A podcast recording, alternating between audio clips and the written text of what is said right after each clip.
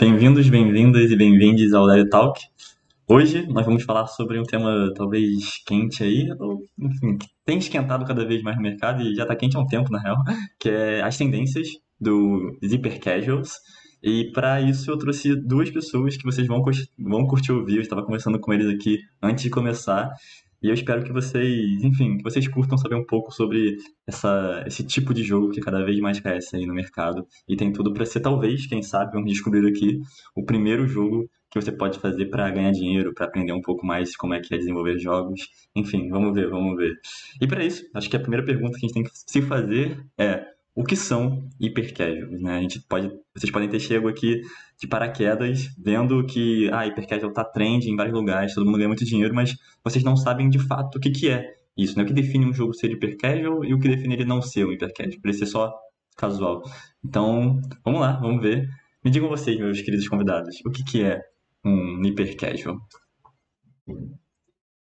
Vamos lá, vou deixar uma explicação bem sucinta e o, o Pachá complementa aí para a gente ver a diferença das, da descrição. Bom, primeiramente, meu nome é Everton, uh, sou o CEO da EasyPlay, uh, estou aí no, na, no ramo de games profissionalmente desde 2003, mas eu acho que a gente fala um pouquinho de, de, cada, de nós, né, no decorrer das respostas aí, para não ficar uma descrição muito longa.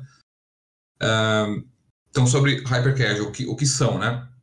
Bom, primeiro, primeiro de tudo, eu, normalmente eu comento que não é um, um, um estilo de jogo é um modelo de negócio antes de ser um estilo de jogo. Uh, não existe a categoria hyper casual ainda, pelo menos nas stores. Então eles não têm uma, eles não têm uma especificidade, uma característica de, em relação à mecânica. Tem vários tipos de mecânicas que funcionam, vários tipos de jogos que funcionam. Então é um modelo de negócio. Então é um jogo, é um game que é muito simples de jogar, muito simples de entender como jogar, que é importante e é diferente, né?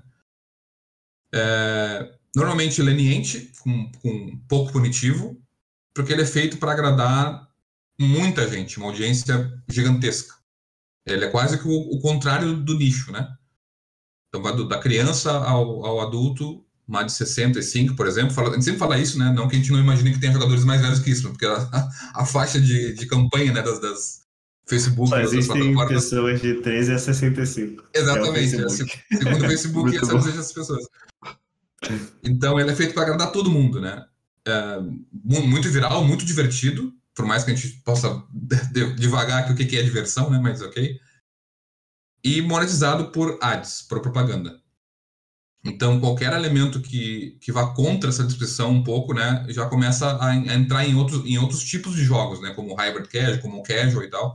Então, isso é um pouquinho assim do que define é, sem explicar como funciona, a gente explica isso mais à frente, né? Mas é um pouquinho como define assim o que, que é o Hypercad. São jogos pequenos, mobile, né? Obviamente, para celular, muito simples, amigáveis, fáceis de entender e que tem a sua monetização é, única e exclusivamente por por ads, por propaganda. Né?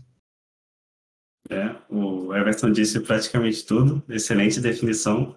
É, outra coisa que eu queria adicionar que que é quase que uma regra assim do hyper casual é que você não tem muitos inputs, porque todo hyper casual hoje em dia você tem que ter com você tem que ter o celular em portrait por ser mais fácil de segurar e você é limitado a usar um dedo só. Então, se você começa a adicionar muitos botões, o jogo começa a ficar complicado e já, já, já não entra nessa categoria de hyper casual porque você insere ali uma barreira de aprendizado, né? De mais um botão para ensinar, então o que, que esse botão vai fazer. Então, isso acaba te limitando a fazer jogos mais simples, mas ao mesmo tempo, aí é que eu acho que está o desafio, sabe? Porque como é que você faz algo simples, mas ainda assim interessante, ainda assim com profundidade, ainda assim com, com escolhas para o jogador? Porque um jogo plataforma, por exemplo, tem inimigos que vêm até você, você pode querer pular ou não. E no Hyper Casual você não tem botão para pular ou não. Então você tem que hum. trabalhar muito bem level design, simplicidade e adicionar essas escolhas no, no próprio jogo. E aí varia de jogo para jogo, né?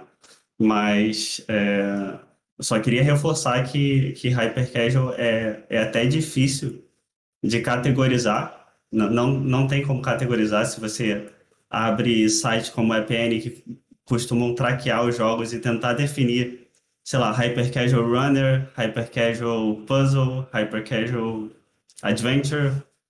Tem vários jogos ali que tem uma categoria meio errada. Uhum. Então é, é difícil, porque tem jogo que é runner, mas também é puzzle. Tem jogo que é runner e é arcade. Então é, é, é algo difícil de categorizar, eu diria. Eu acho que, que é engraçado, né? Porque eu também tava, tava, tava pensando nessa questão do um botão, de. Eu, eu até talvez pensasse só no passado sobre ser apenas uma mecânica, mas acho que um botão de fato define melhor. E eu fico curioso, né? Por que, que vocês acham que esse, os hypercasuals eles popularizaram tanto? Porque eu acho que qualquer jogo, qualquer jogo, entre muitas aspas, pode ser feito para todo mundo, mas não necessariamente ele vai atingir todo mundo. Né? O que, que vocês acham que foi esse diferencial aí do Hyper Casual para que ele bombasse tanto quanto ele tem bombado hoje em dia? Enfim. Eu vou tentar responder essa. Isso é um achismo meu, mas eu, eu acho que foi muito uma questão de com a tecnologia, com os celulares e você ter, ter o celular o tempo todo, né? Você acaba dando oportunidades para outras pessoas conhecerem jogos. Por exemplo, acredito que nós viemos de uma geração onde os videogames bombaram. Então, tipo, a gente teve acesso a Super Nintendo, Master System e Nintendo 64, onde essas coisas bombavam e todo mundo falava sobre isso. E talvez os nossos pais, nossos avós, não tiveram essa, essa, essa criação de jogar jogos. Então, é como se a gente agora tivesse tentando inserir jogos para a galera que perdeu essa, essa geração de jogar Mario, que eram jogos completamente difíceis, né? Então estamos, estamos introduzindo jogos fáceis, jogos para a galera que nunca jogou nada da vida para entrar nesse mundo de jogos. Então é, eu acho que é por aí. Concordo total com o Pachá.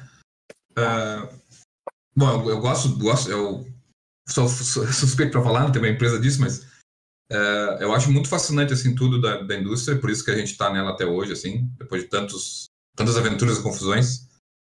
E dá pra gente enxergar, dá pra enxergar assim um pouco para trás esses eventos, né? Como se fosse uma uma bolha aumentando, né? Então, como eu normalmente comento, por exemplo, o Nintendo Wii fez isso, a Nintendo explodiu a bolha e engoliu pessoas, né? engoliu não, um termo feio talvez, mas uh, criou um link né, com pessoas que não estavam não estavam uh, linkadas e ligadas à indústria de jogos naquela época. O Nintendo Wii fez um pouco isso, né? Uh, e depois eu, eu comento o porquê que eu, que eu acho que aconteceu, por mais que seja até acho que unânime. Uh, o smartphone depois fez de novo, expandiu esse, essa área de atuação dos, dos, dos, games. E eu acho que o Hyper é a terceira onda, né? a terceira, o terceiro boost, o terceiro level up ali dessa, dessa democratização, talvez, da, da indústria de jogos, usando, pra, pra, pra, né, claramente usando o smartphone também como base. Eu acho que é o terceiro upgrade assim, da, da da audiência, né, aguentando muito. Como o Pacha falou, tenho certeza que o Hyper Casual foi é, e ainda faz, né? Ser o primeiro game da pessoa, né?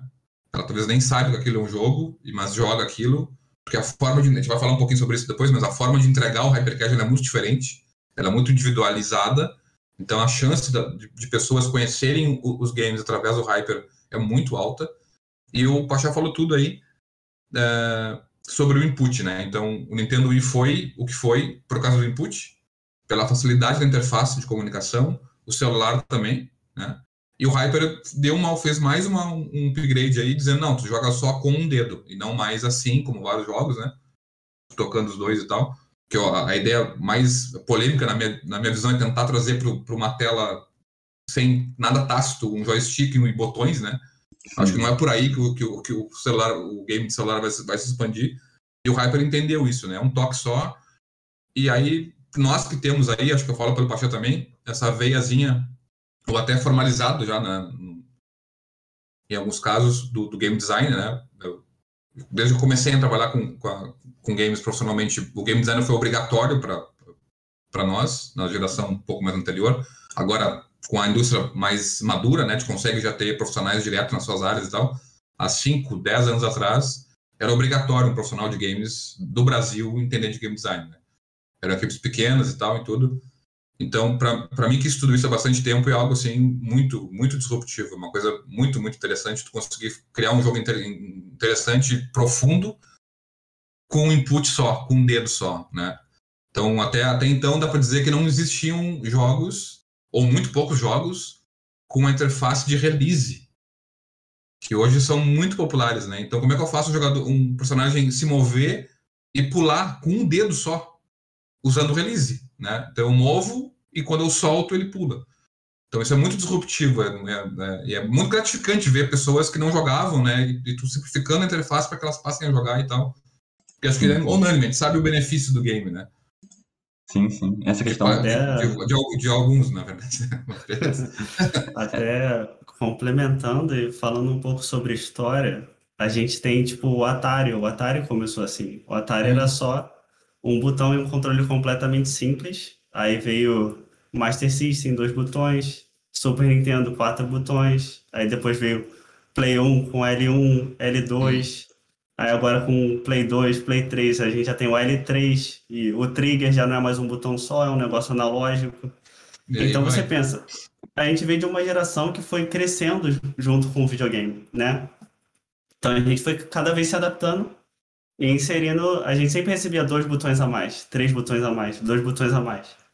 E aí quem nasce agora nasce já com PS4, PS5. E, e aí a pessoa chega para jogar um jogo e tem muito botão para a pessoa aprender. Então, é, não existe essa curva que a gente teve né, na, na nossa geração e tal. E Sim. eu acho que é muito isso, sabe? É muito mais fácil de você, como criança, aprender a jogar e como pessoa já, já velha também, que nunca jogou nada na vida, ser o seu primeiro jogo. Mas tem um smartphone agora. Que exato, coisa. Exato, né? aí tem o smartphone que hoje em dia é algo completamente acessível e Atari, na época do Atari, por mais simples que seja, não era, não era todo mundo que tinha, né? Hum. O smartphone, a pessoa pode ser rica, pode ser pobre, todo mundo tem. Sim, sim. Então é, é algo muito mais acessível para todo mundo. E a questão do. Assim, é isso, né? Quem nunca jogou um WoW ou um Ragnarok com pelo menos quatro F12 diferentes aqui, Exatamente. todos botando o teclado. Teclado não cabia tudo que você precisava apertar, né? Era muito engraçado. Mas antes, eu tenho uma outra ponderação sobre essa possibilidade do porquê do que bombou. Eu acho que na verdade é uma complementação. Mas vamos se apresentar um pouco. Deixa a galera que já está aqui ouvindo a gente há alguns minutos saber quem são vocês. Vinícius, por favor, se apresenta. Bom, vou me apresentar. Eu já trabalho com jogos há 10 anos, 9 anos, acho. Eu sou um dos fundadores da Bitcake. Nós tivemos o Holodrive, que foi um jogo online multiplayer de tiro. Foi um grande desafio na época. Depois, a, a gente também fez o The Magnet, que era um jogo em realidade virtual e foram jogos completamente grandes. Então, o Holodrive durou três anos até lançar e depois a gente continuou desenvolvendo e fazendo manutenção do jogo. The Magnet foram mais três anos e com o tempo eu comecei a, a querer fazer jogos menores. E aí, numa época da minha vida, eu fiz uma jam de um jogo e eu, e eu gostava de jogar esses jogos portrait com um botão só. Então, quando eu fui fazer a jam, eu botei essa limitação para mim. Eu falei, beleza, eu quero fazer um jogo divertido, portrait com um dedo só. Daí eu fiz e fiz o jogo para mim, para Jam, a galera elogiou e tal, no próprio fórum da Jam, e todo mundo falou, você tem que botar para celular, você tem que botar para celular. E aí eu não sabia, né, como é que eu ia botar para celular, como é que eu ia chegar numa publisher para pedir, ó, oh, tem esse jogo aqui, entendeu? mesmo já tendo toda a experiência com a Bitcake, né, é, era um mundo diferente, porque a Bitcake é PC, é console. Então, Holodrive foi PC, The Magnet é VR e a gente, eu, eu tava indo para um caminho mobile e numa experiência de uma brincadeira, assim, uma game jam. Até que eu conhecia um cara da Ketchup e eu falei, pô, vai ser minha porta de entrada agora. Mandei mensagem para ele e tal, e ele não respondeu tão bem, assim, tipo, era um cara completamente ocupado, então ele, cada mensagem demorava uma semana para responder, eu falei, ah, quer saber? Comecei a mandar para várias publishers. E eu tive um retorno que eu não esperava, tipo, várias publishers me chamaram para conversar, olha, eu quero testar o seu jogo, e, e eu acho que essa parte da publisher estar solícita a testar te ajuda muito no, no início do desenvolvimento, porque assim você sabe se seu jogo tem potencial ou não, entendeu? às vezes isso acontece muito com todo mundo que está começando, é, a gente faz um protótipo e a gente tem medo de lançar esse protótipo. Então a gente fica iterando e melhorando e fazendo mais coisas, fazendo mais coisas e cai naquele looping de nunca lançar o jogo e nunca testar e nunca saber se ele tem potencial ou não. E com esse jogo de Jam, eu em um mês já, já tinha testado com uma publisher, já sabia se o jogo tinha potencial, já sabia se, se ia para frente ou se eu podia descartar. Então, a partir daí, eu fui fazendo como um hobby, né? Tipo, sempre que eu tinha tempo livre, eu gostava de fazer isso. Eu gostava de, tipo, me desafiar a criar uma experiência legal com o dedo só. Essa que era a, a minha diversão fazendo Hypercasual.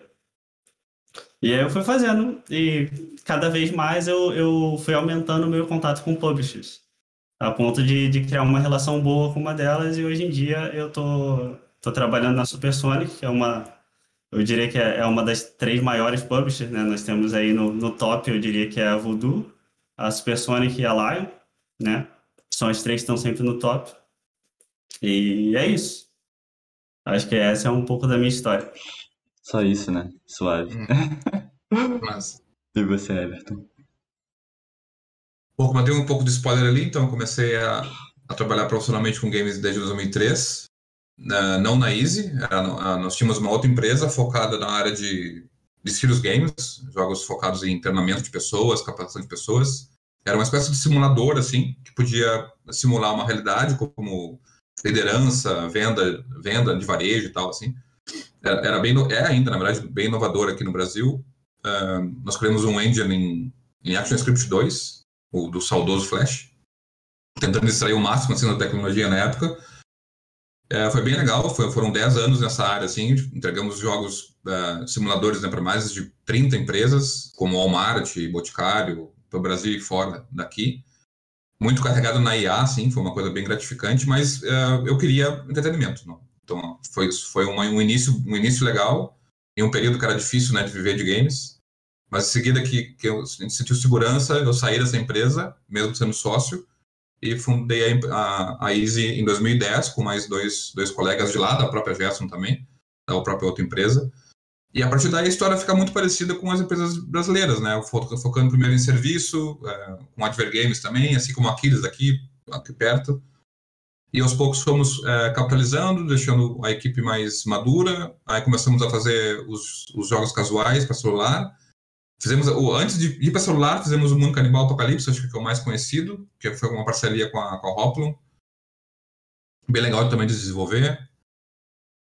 Uh, em seguida, começamos a ter foco nos jogos próprios, foram, foi direto para mobile. Acho que vale citar aí né, o Desafio Nerd, que foi bem popular aqui no Brasil, mais de um milhão de downloads. Ficou bem famoso com os youtubers e tal. Depois o jogo do Chuck Noia, que veio né, de uma, da amizade com os Piologo lá atrás e tal, também foi um jogo bem legal de fazer. Nós licenciamos o personagem, né? E criamos um jogo dele. E íamos nessa linha, assim, nessa, nessa velocidade, até é, encontrar o, o Hypercasual em 2019.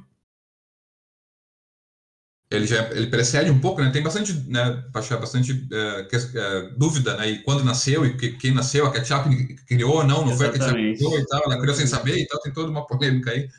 Mas 2019 tá, tava, já, já tinha, era bem popular já o Gabriel Stumer, que é um colega em comum nosso aqui, falou um pouco sobre isso, eu achei interessante, cara, vamos tentar. E desde aí, cara, foi paixão à primeira vista. É, essa veia de game designer é, deixou muito claro que aquilo era um, era um mercado muito, muito interessante de trabalhar. Eram jogos que a gente estava falando um pouco no, em off aqui, né? São jogos simples, não fáceis de fazer. Pelo contrário, é muito complexo tu desconstruir assim a mecânica, porque tu não tem narrativa e não tem arte impactante. E você não tem tempo. Não tem tempo, é, esse, esse, é, esse é o principal. Você não tem tempo para explicar seu jogo. Exatamente. Você tem que explicar seu jogo em três segundos. Esse é o desafio. Isso é muito, muito gratificante. É um exercício assim, de game design que eu aconselho para qualquer estudante, qualquer profissional. E a gente enxergou nisso um potencial e aí, desde então, usa, usa os hypers. Uh, a gente costuma dizer que a EasyPlay não é uma empresa que faz hyper, é uma empresa que, uh, que usa hyper como modelo de negócio também, mas eu, é, nós usamos o Hyper para encontrar um, um, jogo muito divertido de, de, de, jogar. Então, normalmente tem uma, uma, política de pegar o Hyper e depois casualizar ele, né? Depois. Então, a Isa encontrou, se encontrou assim nesse, nesse mercado muito mais como uma forma interessantíssima e polida de fazer um game mais do que o próprio mercado de Hyper em si. Assim. Muito bom. É isso, acho que a atenção de vocês já me deixou no gostinho de fazer umas perguntas aqui, mas antes, eu para me apresentar também, eu nunca faço isso, mas acho que chegou o momento, finalmente, para quem está aqui acompanhando a gente, é, o DevTalk há mais de dois anos, brincadeira, é, eu sou Miguel, é, eu, sou, eu produzo o DevTalk, eu estudo mestrado em Psicologia aqui na Universidade do Porto, e toda Quer dizer, até então, toda quarta-feira ou toda segunda-feira, a gente fazia o DevTalk às 8 horas, mas por motivos de vamos mudar um pouquinho e deixar e permitir que eu durma um pouquinho melhor, acho que esse foi o principal motivo. A gente mudou. Agora o Deve Talk deve ser domingo, 4 horas aí no Brasil e 8 horas aqui em Portugal.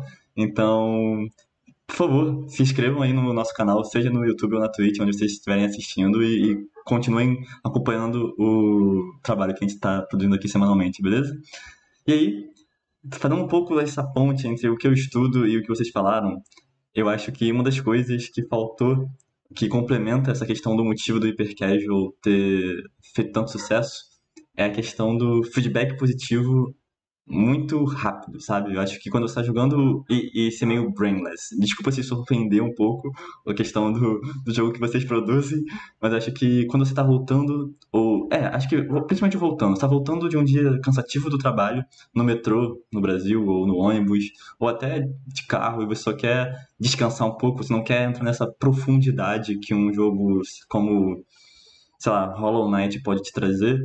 É, eu acho que o Hypercasual ele chega com essa forma fácil, rápida e muito recompensadora, recompensadora de você, sei lá, se divertir, sabe? É, é isso, você pega o seu celular, bota ali em portrait, abre o jogo e sente que você depois de um dia cansativo é bom, sabe? Você tá ali recebendo várias estrelinhas e várias feedbacks positivos, né, no geral, de que, tipo, você tá sendo um bom jogador e, e você tá ganhando em algum momento. Eu acho que esse feedback rápido e positivo do Hypercasual foi um foi talvez uma das coisas que eu acredito que mudou um pouco toda a questão do mobile, né, do, dos jogos no geral. Queria saber se vocês concordam com essa visão, que se o Hypercasual, eu não sei, tá? Eu acho que vocês podem trazer essa informação para mim, se até o Hypercasual na ST em 2009, como vocês estavam falando, era tão presente essa questão do feedback positivo nos jogos, mas eu acho que, na minha percepção de garoto novo, isso ficou muito mais acentuado quando começou a dar certo com os hipercasuals.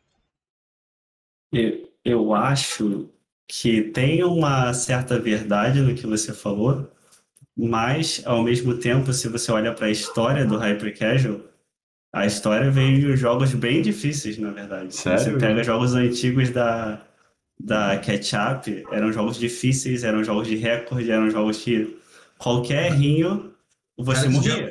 É o caso do, do, do Flappy Bird. Nem Helix Jump, Flappy Bird. É verdade. Flappy Bird foi, é o clássico, para mim é o início do Hyper Casual. E é um jogo completamente difícil. Mas é um jogo que fez sucesso.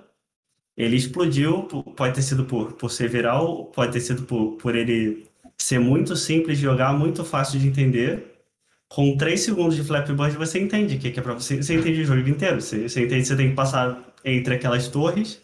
Você entende que o boneco ele dá pulos no ar. E para ele dar pulos no ar, ele tem que ter algum tipo de input. Então é só um tap na tela. Então, tipo, sim, é algo completamente simples. o jogo é absurdamente difícil. Uhum. Absurdamente difícil. Todo mundo passou raiva. Talvez foi por isso. Por, por essa raiva, né? Tipo, um jogo tão frustrante que todo mundo compartilhou e se tornou algo viral. E acho que o Hypercasual nasceu daí. E, e ultimamente a, a gente está vendo uma tendência de jogos mais fáceis e mais relaxantes, né? Mais, é, como eu vou dizer, forgiving. Que são jogos mais para menos estressantes, mas não, não necessariamente ele é menos difícil. Ele vai ser um jogo fácil porque você consegue ganhar sem muito desafio, mas ao mesmo tempo você tem várias formas de ganhar. Então você consegue ganhar melhor ou ganhar pior, mas você está sempre ganhando. Sim, exato. Que é até um pouco daquela discussão que a gente estava, enfim, tendo um pouco antes do, do desse limiar, né? Porque acho que essa, essa tentativa de se encontrar e de cada vez conseguir também lucrar mais dentro do, do hipercasual começou a, começou a fazer as empresas testarem algumas coisas. E aí essas coisas chegaram em jogos que não tinham desafio nenhum. né? Como a gente estava conversando naquele jogo sanduíche, por exemplo, que você basicamente monta um sanduíche, não tem como você perder, não, não, não existe perda, é só você montar um sanduíche, você está sempre literalmente ganhando e talvez não tenha nem desafio. E essa falta de desafio, não sei, né, o quão bem está indo esse tipo de jogo hoje, talvez vocês saibam, mas eu sinto que não vingou tanto quanto esse pequeno desafio, ou grande na medida do possível, que o Hyper ainda traz, né, essa questão do, do ser desafiado, do ser um jogo, talvez. Eu acho que sempre tem, como, como o Hypercard conversa com muita gente, sempre tem, acho que um pouco assim. Se pegar o top 100, por exemplo, tu vai encontrar jogos é, é, sem, é, né, que nós chamamos de lossless, né, sem, sem punição, ou, ou, muito pouco punitivos. Uhum. Jogos que não, não são um flapbird, obviamente, mas são. Tem, claro, assim, a questão da, da perda, da, da, derrota, ou mais de uma forma de ganho e tal. Tem uma certa variedade, por mais que, que né, o, o tema runner, runner ali, tu realmente domina ali o top 100 tem muito mais runner do, do que qualquer outro tipo de jogo. Mas é, esse, esse elemento, ele, ele, ele muda, assim. Tem os jogos SMR, que são quase um toy, né? Nem entra no mérito de perder ou ganhar, é quase uma experiência só. Mas também tem o que deixa claro ali o teu desempenho e tal. Então sempre tem um pouco essa... A, a gente estava brincando a semana passada é, sobre a, o Rise Up, que é um, game, um jogo do balãozinho, né? Que foi lançado em 2018, basicamente, voltou agora e tal. Então acho que isso é, é muito volátil porque é muita gente jogando. Né? É uma massa de, de, jogadores muito, muito grande e por conta disso ela é volátil. Então, eu não diria que só uma coisa funciona. O Hyper ele tenta é, normalizar né, o que, que, é comum nas pessoas, o que, que fosse, o que, que eu consigo fazer que agrade, né, ou não desagrade, na verdade, todas elas, né? E isso muda um pouco. Tem a, a, uma marcação bem clara, assim, aonde eu não posso passar, né, o que, que eu tenho que focar. É, mas dentro dessa, dessa, dessa descrição, acho que tem ali um campo né, de experimentação. Tu falou de experimentação, que é uma coisa muito importante. A gente vai talvez detalhar um pouco mais à frente, numa outra pergunta, mas é, o, o, o, Hyper ser, é, pode, ter sido popular. Pode detalhar, tá? Não tem problema. O, o Hyper ele é popular, é meio que o ovo a galinha, né? É, ele não funcionaria se ele não fosse popular. Então, ele, ele, nós conhecemos o Hyper porque ele é popular. É, a popularidade está tá intrínseca ao modelo de negócio dele e ele é totalmente baseado em dados. Então, não é que às vezes as pessoas pesquisam, elas pesquisam 100% do tempo sem parar. Então, se o Hyper ele foi, ele entrou para uma etapa, depois a gente também detalhar agora para deixar uh, distribuir um pouquinho essa informação, que é muito pode ser um pouco técnica, mas uh, são etapas, né? Então, o primeiro eu testo se o jogo parece divertido, para ver se ele tem um, uma quantidade de, de, de uma, um valor baixo né, de aquisição um detalhe importante, o Hyper ele é totalmente baseado em user acquisition, então os usuários são comprados, dá, dá pra gente dizer assim. Então ele não, ele não trabalha com orgânico, ele compra os usuários, ele é tão popular que eu consigo entrar no mérito de comprar usuários sem parar. Então, por isso que eu falei, ele é obrigatoriamente popular, porque eu compro usuários sem parar. E para comprar usuários de uma forma barata, através de campanhas, ele tem que ser isso que o Pachá comentou, tem que parecer é fácil, tem que realmente ser fácil parecer fácil porque às vezes essas coisas não estão juntas, né? É, tem que parecer amigável, né? Uma linguagem, até em termos de cores e paleta, que não desagrade ninguém, nem muito escuro, nem muito claro, né? Com contraste e tal. Esse, essas, é, isso que é bom tem em qualquer lugar, mas no Hyper é muito exigente esse ponto de hierarquia visual e tal. Cores quentes, cores frias. É, ele tem que parecer divertido primeiro e depois ele realmente ser divertido. São etapas diferentes. Só que nesse do, nesses dois focos, nesses dois estágios, eu tenho dezenas de testes, né, através das campanhas de Facebook, por exemplo, né, de uh, regulagem de vídeo, qual campanha funcionou mais do que outra. Depois eu passo, passo a me preocupar com o tempo de jogo, por que, que as pessoas estão saindo aqui, eu tenho, tenho, tenho funis de retenção, eu tenho avaliação de, de, de, de dificuldade, as pessoas estão parando no, no, na fase 3, por que estão parando ali, então vou mudar a fase 3 para que eles possam jogar mais tempo e tal. Então o Hyper, por natureza, ele é totalmente baseado em BI, né? É tudo pesquisado. Então, se, tem, se o estado da indústria é assim hoje, sem dúvida, porque eles testaram de tudo né, e, e viram que esse modelo é, é mais é, produtivo, né, mais eficiente. E, e, isso que eu, só completando o que o Everton falou, é, como tudo é por user acquisition, às vezes o seu jogo pode fazer sucesso com o vídeo certo. E se você não sabe qual é o vídeo certo, como é que você vai conquistar o seu usuário para o seu jogo, você talvez esteja perdendo um hit, né? Porque quando a gente pensa em como, como toda a indústria de ads funciona, o interstitial todo mundo é obrigado a ver cerca de 3 segundos, 4 segundos do, do teu vídeo. Então, se você escolhe um vídeo para fazer user acquisition, que os primeiros 4 segundos não são interessantes, ou os primeiros 3 segundos não são interessantes, talvez a pessoa não veja o resto. E ela vai só passar o seu ad e você perdeu um usuário ali. Isso é muito bizarro. Então, é, toda essa parte de fazer o vídeo e pensar o que você vai inserir no vídeo também vale, tipo, conta muito, entendeu? E, independente do jogo, todo jogo você precisa ter um carinho especial, talvez, para gravar o seu vídeo. Não precisa ser nem gravar 30 segundos, tenha carinho com os primeiros três, com os primeiros quatro. Depois você já conquistou o usuário. E aí talvez ele baixe, talvez não, mas o importante é que ele não skip o vídeo assim que ele vê. Tem, assim, pra galera que. É isso, né? As pessoas provavelmente estão aqui querendo ouvir sobre hypercasual, sobre porque querem desenvolver, porque querem aprender, porque já estão trabalhando e querem aperfeiçoar. Mas tem. Qual é o nome da pessoa específica que grava esses vídeos? É o próprio desenvolvedor, sei lá, programador? É você que grava seus vídeos? Talvez seja você, Vini, mas você acha que no geral é a mesma pessoa que desenvolve, que grava o vídeo para fazer o jogo? Eu acho. Bom, isso muda de publisher para publisher, tá? É, tem publishers que fazem o vídeo para vocês e tem devs que fazem o próprio vídeo.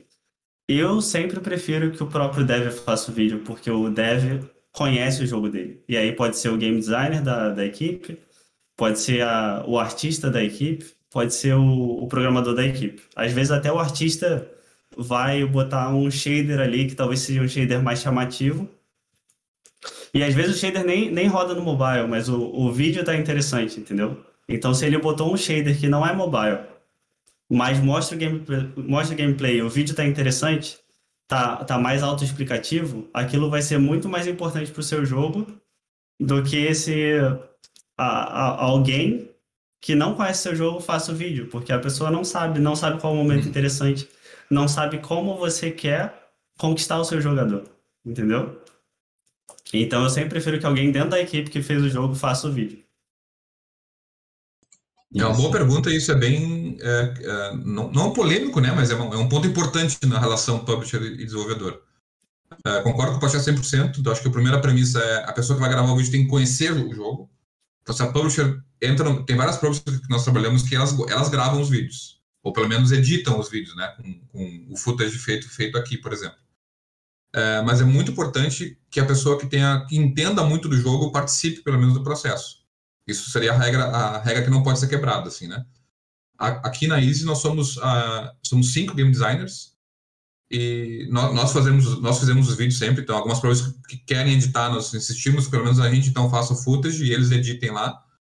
Mas ao mesmo tempo uh, a gente não, não uh, desconsidera e não menospreza o o conhecimento que tem que ter de comunicação visual para que o vídeo seja bem feito, que parte vai chamar atenção. Eu posso saber, conhecer muito meu game, mas eu não, eu não tenho a linguagem, é, vamos chamar assim por enquanto, para simplificar, cinematográfica, para fazer o call to action, assim, sabe? Então a gente, a gente aqui estuda bastante isso. Tem algumas premissas, tem alguns artigos que a gente procura estudar e conversar com quem entra aqui na, no, no setor de game design, para que a pessoa tenha a competência para saber o que recortar, que parte mexer, sempre é uma narrativa, assim. Sempre é uma historinha, pelo menos, né? O jogador começou, foi lá e pum, se deu mal. Normalmente, o Pachá pode comentar também, os vídeos que funcionam são os, os de. Uh, normalmente, nem sempre. Os de gameplay ruim. Em puzzle, principalmente, isso é quase unânime, assim. Então é o puzzle aquele que tá na cara qual é a resposta, mas o jogador que tá jogando o game no vídeo não acerta. Então dá aquela vontade de tá, me dar aquele controle que eu jogo pra ti. Eu, eu só vejo esses vídeos, sério. Só é, passa é isso pra mim. Isso.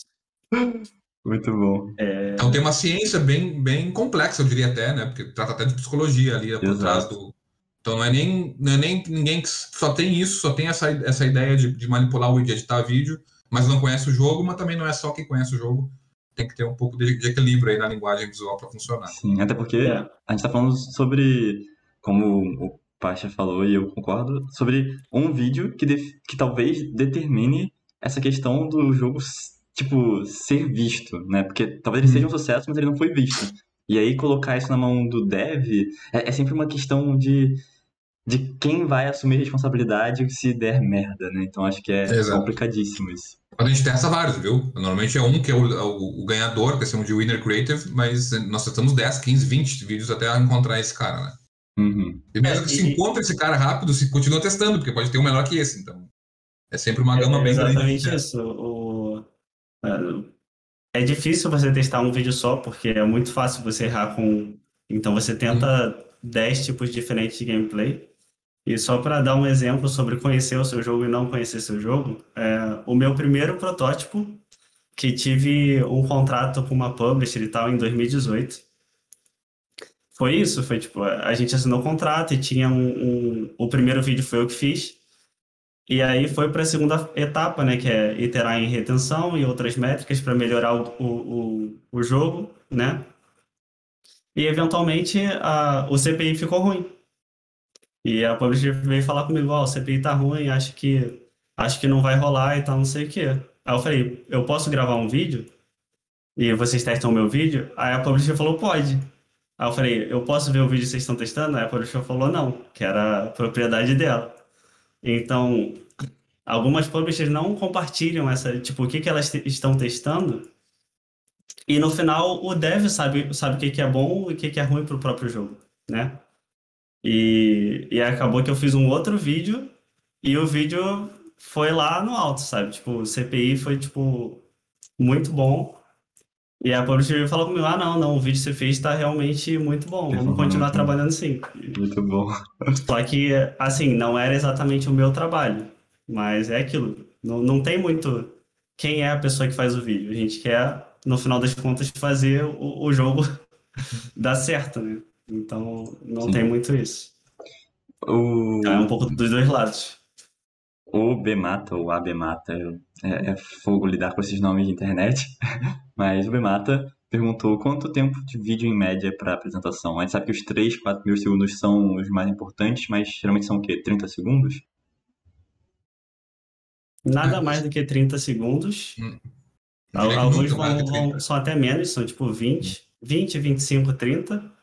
E isso é uma dica que eu dou, é não fazer vídeos com cortes. Fazer um gameplay seguido do início ao fim. É, pelo menos é, é o que eu tenho visto que tem dado mais resultado. Interessante. E aí, já que a gente está se aprofundando um pouco mais na questão de como funciona internamente a divulgação e o trabalho dos hypercasuals, vamos falar sobre nomes, métricas e como elas influenciam o desenvolvimento. Né, o Everton falou que, basicamente, é, desenvolver hypercasuals é, é dados, né, BI. Qu- Quais são os nomes e das métricas que existem e como é que elas influenciam o desenvolvimento? Eu comento depois para dar uma complementada aí. Acho que antes do- de falar em, em CPI, eu anotei aqui para explicar, né? O pessoal pode não, não saber o que é. Vale a pena citar já rapidinho assim o, o processo, né? de- o pipeline, né? Do hypercasual. Então, eh, eu tenho uma concepção de jogo, né? Que normalmente, eh, vou falar já misturando com o modelo de negócio. Normalmente uma publisher já está interessada, já, já tem para quem mostrar. Então, ah, eu tenho só uma ideia de jogo, eu posso mostrar para alguma publisher? Sim. Várias publishers já podem olhar, analisar a concepção de jogo e dizer, não, esse jogo parece legal, eh, vamos, vamos testar ele, né? Então aqui a gente tem, nós temos uma, uma espécie de vitrine, onde tem as concepções ali, a publisher escolhe quais as concepções que ela acha que tem mais potencial e a gente começa o desenvolvimento dessas coisas que foram selecionadas. A primeira coisa que se faz é um protótipo, tinha uns 10 níveis, por exemplo, eh, e depois random, né? Não, não trancar em 10, mas faz 10 e depois repete os mesmos 10. Porque o primeiro teste é o teste CPI, que é Cost per Stall, que é o custo da instalação. Então, primeiro eu vou ver quanto um vídeo desse jogo consegue gerar em downloads. Né, Então, subo o jogo na loja, submeto para a App Store, Google Play, a publisher dispara uma campanha com os vídeos que a gente estava falando agora, né, feitos de preferência bem feitos por, por ambos ou, ou pelo, pelo mais competente. E aí nós temos um número de CPI. Que até posso falar um pouco disso, se não tem problema. Em torno, por exemplo, de abaixo de, abaixo de 30 centavos já é um número interessante de trabalhar por, por download, né? Passando por isso, normalmente depende do, do- do tamanho do jogo, depende de como a publisher, nós, por exemplo, algumas publishers nós fizemos um pouquinho mais do que 10 níveis, ou, ou pulimos um pouco mais, para testar a retenção, que é o segundo teste. Então, nós, no primeiro teste de CPI, nós vimos eh, se o jogo parece divertido de jogar. se ele parece interessante. O segundo teste é testar se ele realmente é interessante, que é, o, que é a retenção, que é o tempo, o tempo de jogo, simplificando, né? Quanto tempo ficaram jogando ali, quantos minutos, vamos colocar assim, a pessoa fica jogando. E aí é onde tem o, primeiro trabalho maior, né? Então, esse protótipo é feito em 7, 10 dias, por exemplo, para testar. Então, em 7, 10 dias, nós já temos um primeiro feedback. Olha o absurdo de, de, rápido que é o processo, né? Depois, sim, depois você já tem. Às, às vezes nós testamos um jogo, né? O, o, CPI é mais ou menos, mas a retenção de um game com 10 níveis só, por exemplo, já é 32% de day one. Depois o Pachá pode explicar, deixa essa parte bem fácil para ele, para explicar os, os, os days.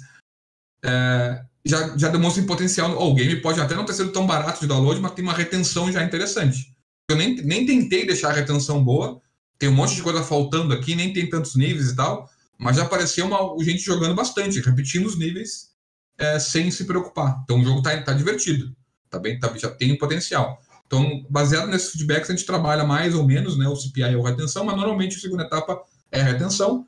Então, deixar o jogo com mais níveis, mais polido, com mais feedback. Passando em retenção, a próxima etapa é trabalhar a monetização, aonde vão entrar os ads e de que forma vão entrar os ads quantos ads o meu jogo imprime naturalmente. Eu não posso forçar muito isso, senão o jogador para, é uma balança, né? Você bota muito ad, o jogador não, não joga mais. Então, que, que, potencial de monetização o jogo tem? Passando por essa etapa, aí vai na última etapa, que é de escalabilidade. Como esse teste foi feito muito rápido, em três dias só de CPI lá no início, nós aí estamos falando, achar, né, de um, em torno, sei lá, de 500 mil downloads só. Para uma, uma amostragem só, né? Tá, mas se eu comprar 10 mil downloads, vai se manter esse custo? Se eu comprar 100 mil downloads, né? então tem a escalabilidade para ver até onde o jogo consegue escalar. Porque eu posso, sem querer, ter tocado num nicho ali que adoraram o game, mas quando eu tento comprar mais, né? Aí eu encontro, não, o game realmente era legal só para um nicho aqui, por exemplo, só para homens adultos, e o resto não, ninguém gosta do jogo. Então, então, o último teste de escalabilidade é se passar, o jogo é lançado e todo mundo fica milionário. Não, na verdade, né? Só é assim para deixar claro aqui que o Everton falou 500 mil, é 500 ou mil, tá, gente? Não é 500 é isso, mil. Não é 500 mil, no primeiro mil. teste, não.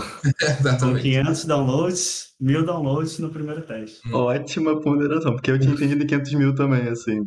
É, eu falo pois é, eu, eu também tinha entendido 500 mil, eu fiquei meio assustado. Mas... É depois eu entendi e queria deixar claro. Isso mesmo. Muito bom. Mas é isso. Até menos de 500 às vezes, né? Ah, é. Às vezes, é, se seu jogo tiver um CPI ruim, vai ser menos de 500. Vai ser, hum. Você vai ter, sei lá, 30 usuários por dia entrando no seu jogo.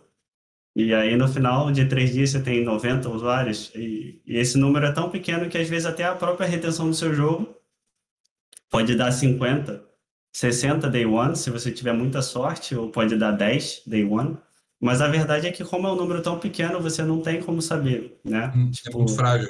Desses 30, dessas 30 pessoas, às vezes você, você enviou o jogo para um amigo e o amigo está jogando direto para te ajudar. E isso já representa um, uma porcentagem muito grande na, nos dados que você está analisando. Então é algo que, que é muito errôneo, né, digamos assim. Sim, sim. E é isso. É, é, o processo é esse mesmo, fazer um MVP o mais rápido que você conseguir. Se o Everton falou aí 10 levels, às vezes eu trabalho com quatro, cinco quatro, levels. Cinco. Não, é, sim, sim. Até menos. É... Porque eu, eu sempre foco primeiro no CPI. A retenção eu, eu não, não ligo muito no início, porque se o CPI estiver ruim, não tem nada que você possa fazer para melhorar. Você tem que mudar o seu jogo para melhorar. Ou achar um outro ponto do vídeo. Mas normalmente é, é muito difícil você, sei lá, um CPI que deu um dólar, você abaixar para 30 centavos. É quase impossível. Só Mas, fazendo outro jogo. Sobre, sobre esse ponto, né? Porque porque a, a ideia é essas, como essas métricas influenciam o, o seu desenvolvimento. Então, como, por que quando você vê um CPI baixo, você sente que ou o vídeo tem que mudar ou o jogo tem que mudar, né? Qual é a, a linha de raciocínio que você está utilizando para tomar essa decisão? Você diz um CPI alto. É, o CPI O CPI alto, ruim, é.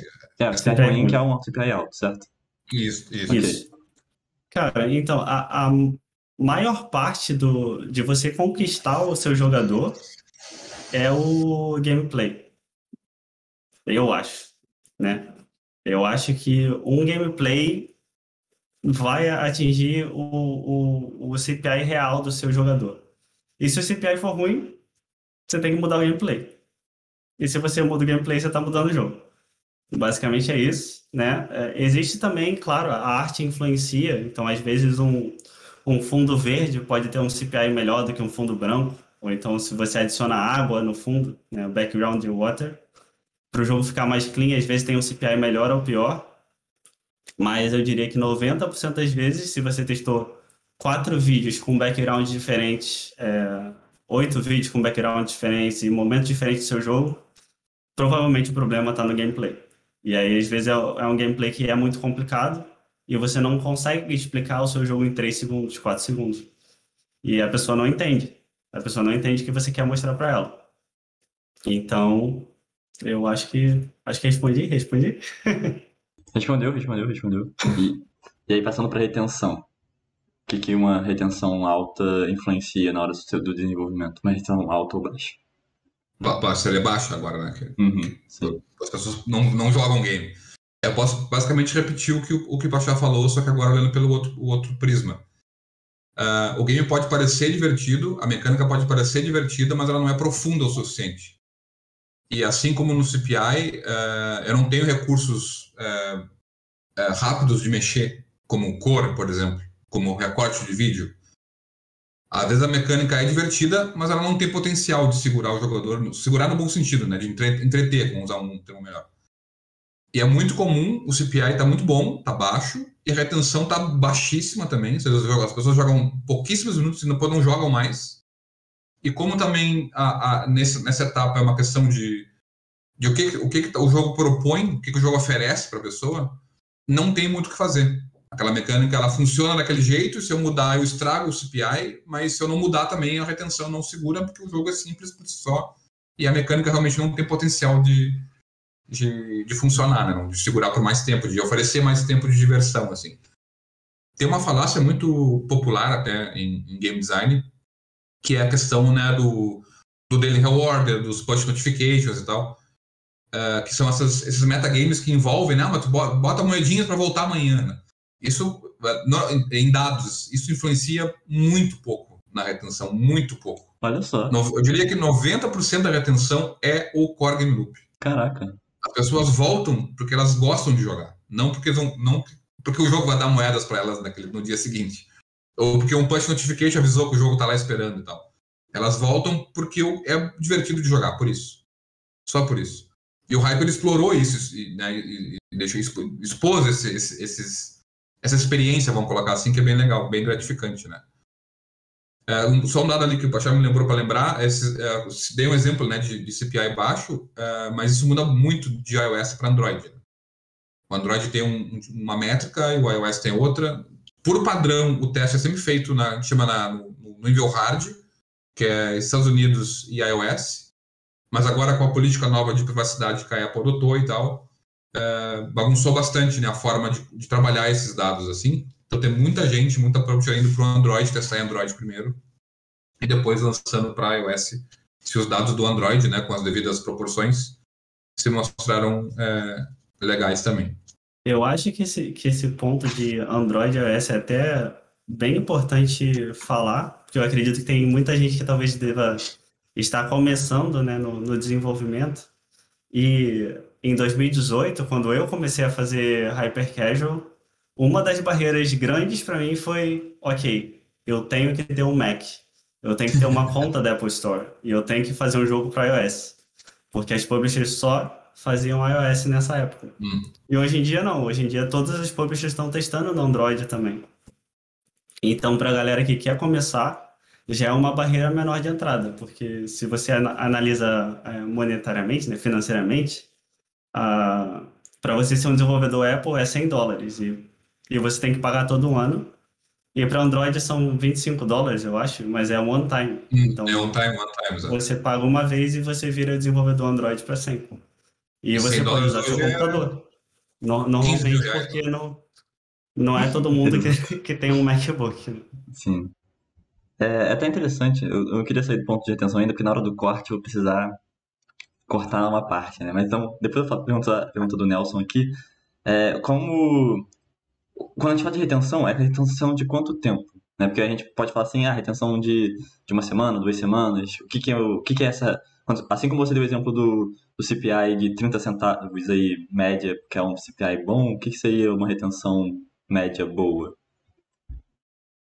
70% no day one? A retenção é, é uma boa para início, né? Para o seu primeiro teste, claro que vai depender do seu jogo. Vai depender muito do seu protótipo, né? Se você fez cinco fases ou se você fez 40. Então, se você fez cinco fases e sua retenção é em torno de 30, tem muita coisa para melhorar. Agora, se você já fez 100 fases e seu jogo ainda está com 30, é uma retenção meio baixa, entendeu? Então, depende muito do seu jogo e o quanto você investiu de tempo nele. Só para dar uma outra, outra fala sobre retenção, o meu primeiro jogo em 2018, meu primeiro teste teve retenção Day One 45. E 45% é uma retenção, tipo, muito, muito boa. E ele só tinha uma fase. Ele tinha uma fase que era é, gerada proceduralmente e a cada nível eu aumentava um pouquinho a dificuldade, mas eu não, eu não adicionei nada. Não adicionei, tipo, inimigos, não adicionei plataformas diferentes. Era a mesma fase, só era um pouco mais difícil, um pouco mais longa, e fui trabalhando nessa ideia de deixar o gameplay mais longo, porém sem adicionar muita coisa. Então, era um jogo que, ele por si só, era um jogo que a galera tinha vontade de voltar a jogar, era um jogo viciante. E falando mais sobre retenção, normalmente quando em, em Hyper Casual a gente está sempre olhando Day One. Day One é o mais importante para você passar para as próximas fases das publishers e continuar testando o seu jogo. E Day 7 é em torno de 10% na maioria da, das vezes. Claro que depende do, de jogo para jogo, porque no final das contas vai depender de quanto é o seu CPI, quanto custa o seu usuário e quanto o seu jogo faz quando você implementa ads. Então, a ideia é que seu custo seja menor do que quanto o seu jogo está fazendo, senão você está jogando Sim. fora, né? Se, se seu CPI é alto, maior do que seu, seu average revenue per user, você está jogando dinheiro fora e, ao contrário, você está imprimindo dinheiro. É uhum. É mais ou menos assim que, que funciona. Mas não, não existe day 30, sabe? É, até existe a métrica, mas não é uma métrica tão importante assim. o, o, lifetime de um, de um jogo hyper casual é em torno de 7 dias. Uhum. É, vale explicar também que o, o Day One é o dia pós-instalação. Nós definimos que o dia zero é o dia da instalação e o Day One é o dia seguinte, né? O dia 7 é o, o sétimo dia pós-instalação e assim por diante. Perfeito. É, vale comentar um pouco sobre a, o modelo de negócio para as pessoas entendam ali e depois entendam, né? Que eu vejo que tem perguntas sobre custo de teste e tal, para vocês entenderem que as publishers é, é, têm uma visão diferente da, de devs de Hyper porque a, a, o, o, modelo é diferente, elas são mais abertas, a, investem mais, porque o modelo é muito mais claro. Então, a gente já, já falou sobre vários, vários, várias unidades aí, então, né? Então, tem, por exemplo, um custo de instalação de 25 centavos no jogo que eu testei agora. O Day One é em torno de 40, por exemplo. Mas o, o Day One em si é só uma métrica, a gente até uma métrica grosseira. É a primeira métrica que tu olha para ver se o jogo tem potencial ou não, porque ela, tu não faz nada com o Day One. Tu vai analisar, oh, o day one é 40, tá, mas vamos ver então qual é o, o tempo de sessão desse cara aqui. Quanto tempo ele, tá, ele, ele, está realmente jogando. Por exemplo, o tempo médio de, de, de gameplay, uh, ou o tempo inteiro de gameplay, vamos dar só um exemplo, é duas horas, média. Jogadores com day one 40, por exemplo, são uma associação simples para poder explicar. Vão jogar em média uma, uma, uma hora e meia, uma, duas horas, por exemplo. Nesse tempo, eu sei que o jogador vai ver naturalmente, sem reclamar, Bom, arredondar aqui também, só para simplificar, 50 propagandas. 50 propagandas em qualquer rede de ad média vai me gerar uma receita de, por exemplo, 1,50, 1 dólar e 50. Então eu gasto 30 para comprar um usuário e lucro 1 dólar e 50 de receita através de ads. Descontando todos os tributos e tal, a publisher, a publisher e o dev, né, tem aí um lucro de 1,20, ou 1, tirando tributos, por exemplo, 1 dólar.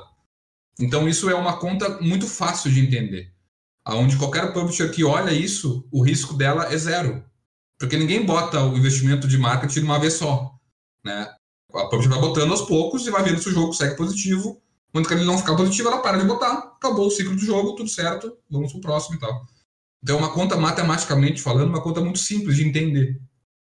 Por ser simples, as publishers investem em, em desenvolvedores. Então nós trabalhamos com as Personic, por exemplo.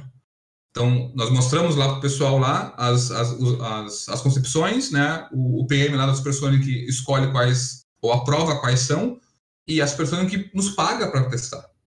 Nos paga para desenvolver o protótipo. Então, ela nos passa um, um valor para desenvolver o protótipo e depois cobre todo o custo de campanha. A SAP não gasta nada com isso. Importante dizer também, isso é, isso é, isso é comum fazer? Fazem com todos? Não, vocês têm que ter pelo menos um portfólio de games você tem que ter pelo menos o, o mostrar para a publisher que vocês são capazes de fazer um game, um game com qualidade, que entenda um pouquinho do mercado. A Easy hoje tem uma vantagem, que a gente não pode dizer que não é. Nós já acertamos um game antes. Então, todas as publishers entendem que quem acerta um, acerta dois. Então, tem uma vantagem em relação a empresas que não acertaram ainda. Mas, mesmo que não acertaram, muitas publishers, e aí também falo, deixa o Pachá complementar, mas as pessoas que a gente sabe como eles, como eles pensam, eles também investem em devs que têm potencial que não acertaram ainda, mas fazem um bom trabalho. Entendem como o mercado funciona. São testes que, que, que o próprio PM das pessoas diz, ó, oh, tá legal esse jogo aqui. Se não funcionar, ok. Tá, tá dentro da margem que a gente não entende, né?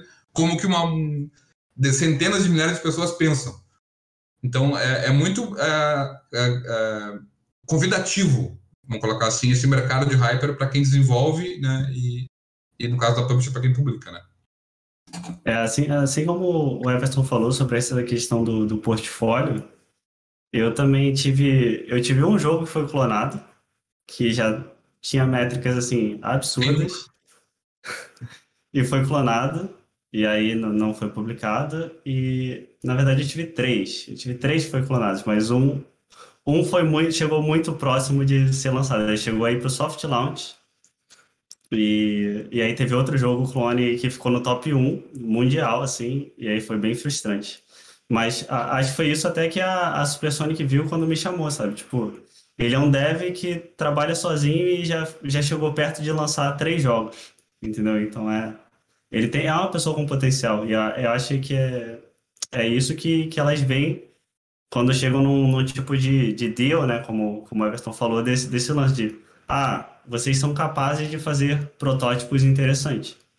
Porque o mesmo conceito pode ser feito por dois times diferentes. Pode ser um, um time com uma execução incrível e pode ser um time com execução terrível. Né? Depende muito do, da maturidade do time, da equipe de arte do time, equipe de programação, todas essas coisas são, influenciam.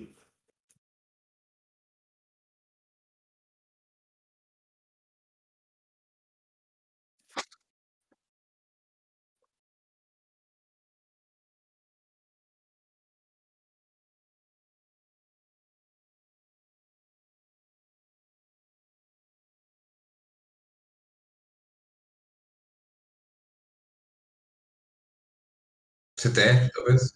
CTR. É, deixa, deixa essa baixar que o CTR é bem fácil.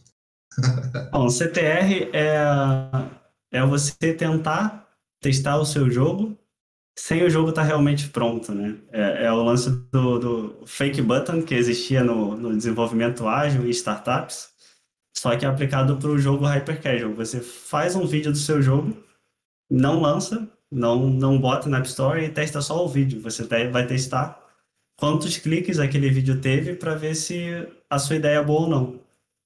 E às vezes um, um vídeo de CTR é tipo muito menos trabalho, então você tem como aprovar ou descartar uma ideia em às vezes um dia. Eu, eu já fiz teste de CTR em um dia e, e é assim é muito mais fácil do que fazer o jogo, aí depois você tem que criar o menu, tem que criar, tem que fazer a loja, e depois de fazer a loja você tem que tirar screenshot, fazer descrição, e eu sou um desenvolvedor solo, né? Era, pelo menos. Agora eu tenho, tô na equipe da Supersonic. Mas era um trabalho bem chato, porque eu tinha que me preocupar com o jogo, com o vídeo, e ainda fazer descrição, tirar foto, e, e na Apple Store você você tem que botar cinco fotos em três resoluções diferentes. E, e é, é, um processo bem chato, bem chato. Mas é, é isso que é CTR, é você testar apenas o vídeo antes de fazer o jogo.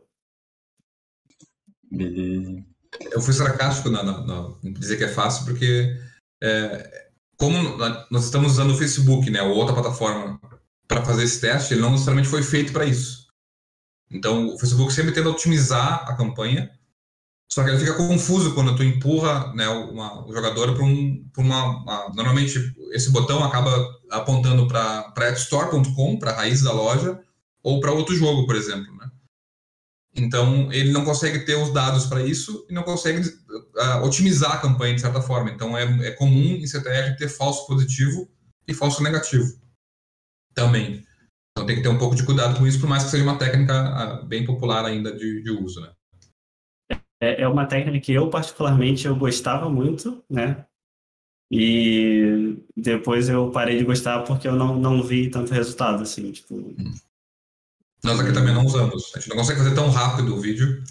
A gente, por ser um pouco maior, é meio truculento, né? A gente não, não faz muito menos um vídeo do que o jogo quase inteiro.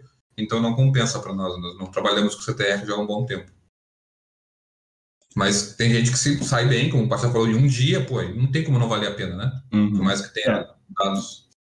Eu confesso que eu, eu, fazia vídeos bem rápido, bem rápido, mas era, é, é, era, era um processo esquisito. Porque você sempre ficava com aquela aquela pulga atrás da orelha, sabe? Você é. fez o, o CTR e aí deu um CTR ruim, só que você acredita muito no jogo e você não teve o CPI, entendeu? Você, o CPI é o real, o CTR é uma estimativa. Então você fica, cara, eu confio muito nesse jogo, mas o CTR tá me mostrando que eu não tenho, que, que não vai dar certo. E aí você fica naquela indecisão, será que eu abandono? Será que eu tento o CPI? Então, às vezes, ele é, é algo que pode te confundir mais do que o, o, CPI direto. Às vezes, vale mais a pena fazer um protótipo mais rápido, fazer menos fases, fazer, sei lá, menos polishing na, no próprio gameplay e, e trabalhar bastante no vídeo para ter um CPI real do que fazer um CTR que vai te dar mais dúvida do que responder o que, o que você quer. Uma vantagem grande da Google Play agora é que ela aceita jogos menores, né? A Apple tem um, sempre tem uma, uma pessoa, um humano avaliando o, o, game. Então, se tu manda só cinco fases, por exemplo, só cinco mesmo, sem ter nada random depois, pelo menos, é, a chance de ser aprovado pela App Store não é, não é baixa. Na Google, não. Pode mandar um protótipo do jeito que tu quiser, ninguém vai olhar lá. E dá para ter uma meio melhor dos dois mundos. Só para o pessoal entender o que é o CTR, é Click-Through Rate, então é a taxa de clique e ele vai dizer se é, vai medir no, exatamente no clique mesmo. O CPI não. O CPI tem uma outra etapa. O CPI, para ele computar, tem que clicar no vídeo, abrir a, a, a, a store, lá, né, a, a, página do teu aplicativo, e tu baixar o jogo. Né? Então, o CTR, além de ser de, de, brincar um pouco com o algoritmo do Facebook, não foi feito para isso necessariamente, ele elimina né, toda a perda de usuário normal que teria quando a pessoa abriria a loja e tal. Né? Muitos que abrem a loja não baixam depois. Então ela, ele corta uma etapa também, por isso que é um pouco mais, menos confiante, né? confiável. Uhum. Tem contar que quem nunca jogou um jogo aqui, mobile, e sem querer clicou no Edge, porque não estava achando o botão de fechar. Total. Exatamente. é clássico isso. É. É, muito obrigado. É isso. Acho que de todas essas métricas assim já, já fez bastante sentido para mim. Acho que estou pronto para falar para alguém fazer um, um hyper casual, porque eu mesmo vou ficar aqui na minha de boa. Mas tem, um, acho que números impactam, né? E aí a gente tá falando sobre e o exemplo acho que foi muito bom de 30 cents para você adquirir um usuário e esse usuário gasta 1,50, você acaba lucrando um real. No final das contas, e aí eu, você pergunta mais pro Everton, né, que tá trabalhando diretamente com isso. No caso, é o dono da empresa. É, quando, quando a gente fala de média, né, qual, é a média, assim, de, de faturamento de um jogo hipercasual que foi, que foi um sucesso? Acho que é um mais importante. Legal. Uh, existem casos e casos. Então tem a, a própria indústria de, organiza uh, os hits em três, em três tipos né, os grandes, os médios, os pequenos. É, vamos falar de médio, né? Então vamos falar do, do, do, do, da receita média. Então um hyper médio ele vai, ele pode, né, gerar uma receita entre 500 mil e 1 milhão de dólares. De médio porte, né? Uh, a quantidade de, de hits é muito, tá muito, tá muito mais uh, alocada ao small hit, ao hit pequeno. Tem muito mais jogos nessa etapa inicial, que é menos do, 500, do que 500 mil dólares. Uh, e aí, conforme vai subindo, né, vai perdendo, vai ficando cada vez menor os conjuntos. Né? Então, de big hits tem muitos poucos, que faturam mais de um milhão, mais de um milhão e meio. Mas normalmente, para o pessoal ter uma ideia assim, de receita, normalmente é isso. Claro, esse, esse é o valor bruto, né? Então, parte disso fica com a publisher também posso comentar que é um valor público de mercado assim, varia muito de publisher para publisher. Então as publishers vão oferecer em média entre 30% a 50%. Depende muito, assim. A publisher é, é mais nova, ela, ela, não tem tantos, tantos sucessos, então ela não pode te garantir uma, uma eficiência e tal. Normalmente, nesses casos, ela oferece mais para ficar, ficar competitiva no mercado, né? E publishers que tem uma, já estão mais instituídas, tem, né, um, lançam 10, 15, 20 hits por ano, tu entende que aquela própria gente sabe o que está fazendo, pode te dar um apoio legal, então é mais natural, né, mais do que esperado, ela oferecer menos, porque a chance de acertar com aquela publisher é maior. Mas todas elas oferecem, é, no mínimo, o valor dos testes, no mínimo o valor dos testes, e muitas delas pagam, que eu comentei, né, que a gente chama de, de, de by proto, que é o pagamento por protótipo. Uh, isso também é quase que um padrão de mercado, assim. Se tu tem, como o Pacha falou, se tu tem potencial e tu consegue comprovar esse potencial através do teu portfólio, de jogos que tu já fez, conseguir um deal de PayPal pro outro é relativamente simples. Os valores também mudam bastante. Né? Depende, tem, valores, tem que oferecem um valor, um valor que oferecem outro. Depende, depende bastante da publisher. Também falando sobre big hit, small hit, se a gente olha para os top apps né, do, dos últimos tempos, não, não tem tido mais nenhum hit tipo Helix Jump. Exato. Então os big hits têm ficado cada vez menores, né? Tem, tem muitos small hits, mas big hits ultimamente eu, eu não tenho visto nenhum assim. Concordo com o Pachá. E é small hit porque vocês vão ver que ele vai, é, uma, é um long tail, né? O Helix Jump é um long, o tail gigantesco. Teve um ápice de downloads e receitas, a, a, a cola ficou, na, ficou alta assim no chão, né? Por muito tempo. Uh, e agora não, são, são gráficos bem, bem curtos, né? E logo o jogo já sai do, do top 100, aí cai bastante. Uh, a gente já falou aqui que, né, que a média realmente de, de uso de um jogo médio Hyper são 7 dias. Isso é um acordo, vamos colocar assim, de cavalheiros. O dev sabe disso, o usuário sabe disso e tudo certo. Então, se o dev entende e isso, e isso serve para eles, são jogos que vão ser jogados por 7 dias, depois o jogador vai pedir outro tudo certo. O errado seria entrar nesse mercado com uma outra opção. Né? É... E aí, no final, você falando desse valor também descontando o valor investido para comprar o usuário ou, ou não? Sim, de, de, sim, sim, descontando tudo. Ok. É, é, isso. Então, se preparem aí, galera. Vocês que estão ouvindo e já estão se preparando para fazer um hipercasual depois dessa, desse talk. Fiquem ligados em como é que vocês podem entrar em contato também, né? Eu acho que talvez o, o Pacha, é, tenha mais experiência com isso, mas como é que foi, enfim, acho que os dois têm, na verdade, como é que foi essa questão de fazer o primeiro contato, né? Porque hoje a Easy tem já um hit, mas e no começo? Como é que foi o processo para você entrar em contato com uma publisher, sabe? Sei lá, eu, eu quero fazer um hypercasual agora e eu quero arriscar ou conversar com uma publisher. Onde é que eu consigo o contato dela? Como é que eu já mando, como, é o meu primeiro jogo, eu não tenho nenhum hit ainda nas costas, eu já mando um protótipo pronto, eu tento conversar, esse processo é, é qual?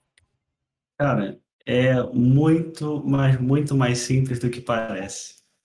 Toda publisher tem o seu site, né? A Supersonic é supersonicstudios.com, a Voodoo é voodoo.com, voodoo.io, não lembro agora, mas você, você literalmente vai escolher uma publisher, você escolhe, né? os devs têm esse poder de escolher quem ele, quem ele quer ser publicado, né? Por quem ele quer ser publicado, ele vai lá no site da publisher, vai ter um botãozinho, é, insira seu jogo aqui, e aí você vai submeter seu jogo. Se ele tiver na, na App Store ou na, na Play Store, você vai mandar um link.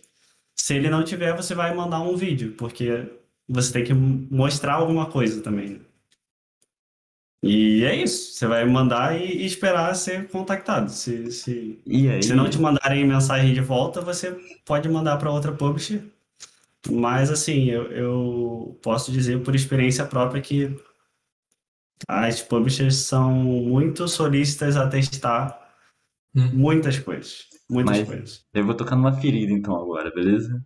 Com... Inclusive, tem, tem, tem jogos que, que foram até big hits. Acho que o, o, um jogo da, da Lion, acho que foi Forged Ahead, eu acho.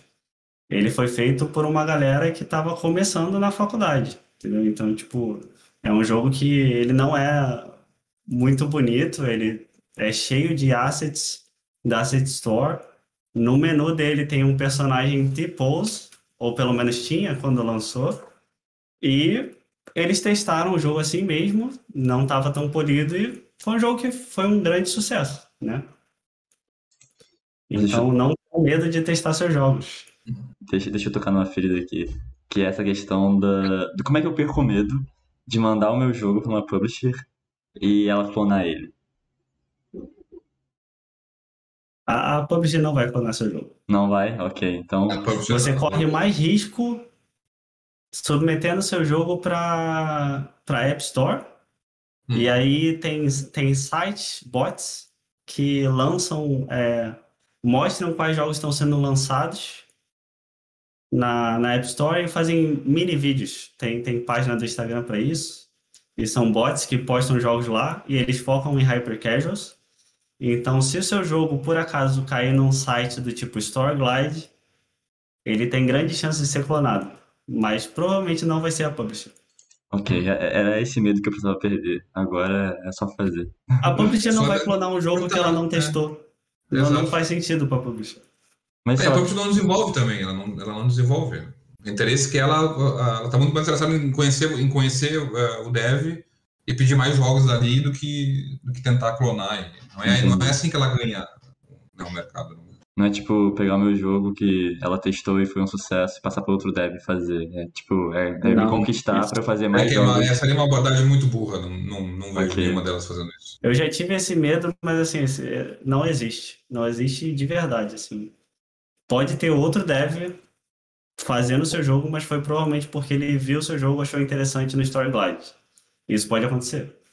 Isso, Mas isso. a cl- clonagem em Hyper, ela é uma realidade, o que não, não é tão comum em outras áreas, né? É uma peculiaridade do Hyper, porque os jogos, os jogos são simples e rápidos de fazerem. É, e nesse ponto é uma questão só de, de- de tentar fazer tudo do- de forma mais organizada, né? Botar o, colocar o app ali, de repente mandar só o vídeo para publisher, se vai ser tão alto, você tem certeza ou tem a... Se imaginam que a ideia seja bem inovadora mesmo. É, mas o, o, como o Pacha falou, tem sites que é onde devs olham para se inspirar, ou até para copiar, em alguns casos, não podemos descartar essa possibilidade, porque ela existe. Então, Tem a questão sites, da. tem, É, tem YouTube, canais de YouTube, vários canais de YouTube. indexando, indexando, né? E, eles têm acesso exatamente por isso, porque devs que querem ter inspiração vão lá, usam esses sites que inde- indexam né, as histórias e tal. Tem- Tem um jeito é, ético de, de usar esses sites, por isso que até eles existem, eles não estão necessariamente ligados a algo, a algo ruim, né? As pessoas que, que, que usam de, de uma forma equivocada. Mas é uma questão só de tentar ser mais, mais é, conciso e coerente, né? Lança, o game, já entra em contato, ó, como o Pachá falou, manda um vídeo de repente primeiro, antes de submeter para loja e tal. Mas ah, costumo sempre dizer assim, ó, ideias elas são muito baratas, para não dizer que são, são sem, sem valor. A execução é, é, é o que faz a diferença. Então, mesmo que um, alguém olhe o game e clone, tente copiar exatamente igual o que, o que, o que vocês fizeram, vai ser uma cópia daquilo ali. Então, é só, não, é só não marcar turca, vamos colocar assim, né? Não ficar, botar, botar game lá entrar em contato com a própria daqui a um mês e tal. Aí sim, aí dá tempo para alguém fazer aquilo bem feito, alguém competente pegar aquela ideia e tal. Então, se for, se for uma forma mais, mais organizada, assim, de entrar em contato, eu, eu, eu reduzo bastante, assim, a chance. Perfeito. Era isso, eu acho que tem muito. Como você é muito novinho, né? Tá, tá começando, existem várias inseguranças, eu gosto de colocá-las na praça para que a gente possa quebrar elas e as pessoas irem confiantes em, em- enfim, dar o seu primeiro passo.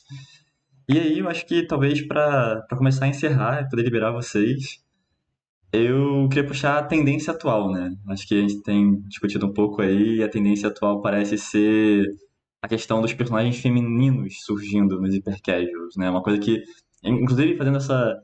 Foi muito bom falar sobre o Fat Bird sobre o Axiom, porque eu, de fato, assim, só tinha apagado da minha cabeça que eles eram hypercasuals, sabe?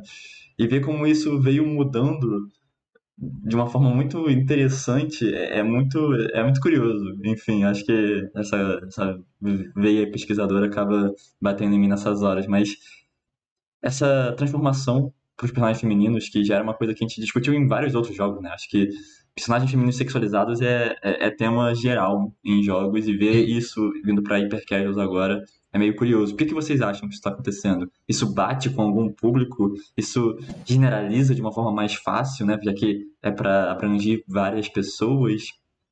Como é que eles... Pode, pode ser achismo, sabe? Tipo, o que, que vocês acham que está acontecendo? Eu achei que o Everton ia responder.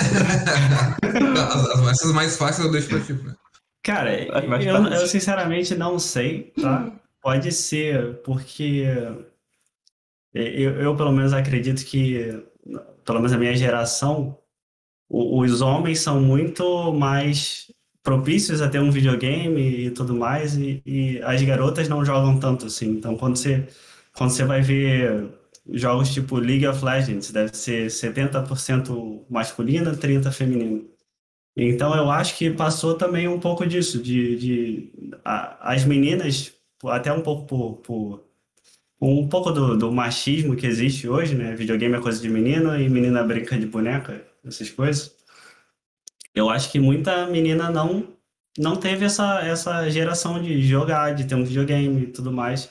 Então talvez tenha sido um público que ficou aí nesse meio termo e não, não tinha ainda é, é, sido introduzido para os jogos. Então, um pouco daquilo que a, que a gente falou sobre Hyper Casual, né? Toda aquela história de Atari, um botão, é, a gente tá, estaria focando os jogos femininos para tentar pegar esse público feminino, né? Eu não sei. Pode ser um, uma coisa.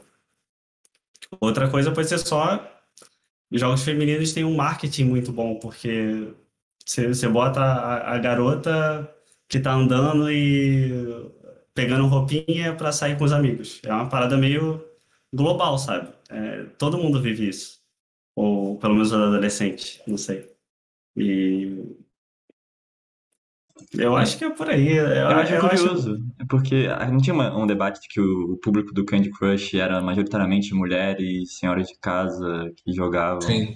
E aí, no Hypercasual, isso acabou mudando? Você sente que o público do Hypercasual é mais masculino? Não, não. Na verdade, o público do Hypercasual, como nós falamos antes, é, é todo mundo, né?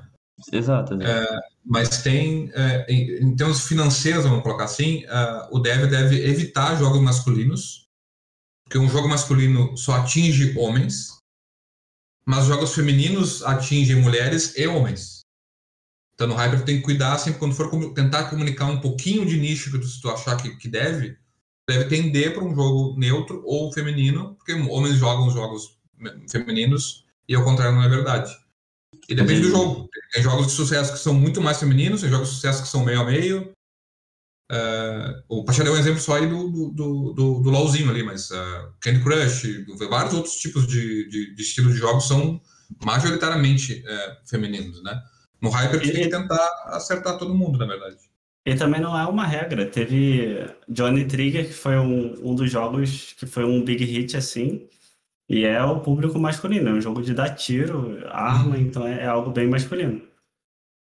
Sim, sim. Então sempre vai variar de jogo para jogo. Mas é, é você tentar atingir o máximo do seu público sempre. Então, até quando você testa um jogo no, no Facebook Ads, normalmente os jogos que têm CPI melhor são aqueles que têm a distribuição de masculino e feminino entre 60 40, 50 50. Um jogo que tem 90% masculino e 10% feminino nos stalls, provavelmente é, é porque você está perdendo 90% de, de gente, é, de, de mulheres que deram skip no seu ad entendeu? Uhum. Então, quanto mais 50%, 50-50, mais você atingiu o, mais o objetivo, né? Que é, fazer um jogo para todo mundo, que esse é o desafio. Inclusive, se você olha dois anos atrás, o Helix Jump não, não tem gênero. Hum. Vários jogos antigos não tem gênero. Catch-up não tem gênero. Então, mas eu acho que a, a galera do que joga Hyper Casual começou a sentir uma, uma falta de um de uma arte. Identificação galera... também. Foi, foi começando a sentir falta. É, é, a mesma coisa do, do Atari. O Atari não, não tem gênero, não dá para saber o que, que é. E aí você vê toda a evolução do, do Atari até Play 3, tá ligado? Então o Hyper tem muito isso. Jogos genéricos, cubos, e foi evoluindo, foi evoluindo até que hoje a gente tem environments. Então a gente começa a ir num público mais específico, porém a gente ainda tem que ser genérico. Não sei se fez sentido. E até esse público que jogava o Alex Jump evoluiu e, está querendo, realmente pedindo alguma coisa com mais identificação. Exato, exato. E é, eu não duvido que, que no futuro Hyper Casual tenha dois botões, entendeu? Hyper Casual seja, sejam jogos mais difíceis, uhum. Porque a, a galera aprendeu a jogar e quer mais desafio. Exatamente. Exatamente. Sim, sim, é uma coisa que a gente fala bastante internamente, assim, aqui, que o, a gente entende, enxerga o público evoluindo, isso é ótimo. Que bom que a gente conseguiu introduzir né, jogos para esse tipo de, de, usuário que não conhecia ou achava que não era para ele, e agora aos pouquinhos ele foi, ele foi entendendo e gostando e pedindo jogos mais profundos, jogos que não sejam tão rasos como normalmente eles podem ser. Né?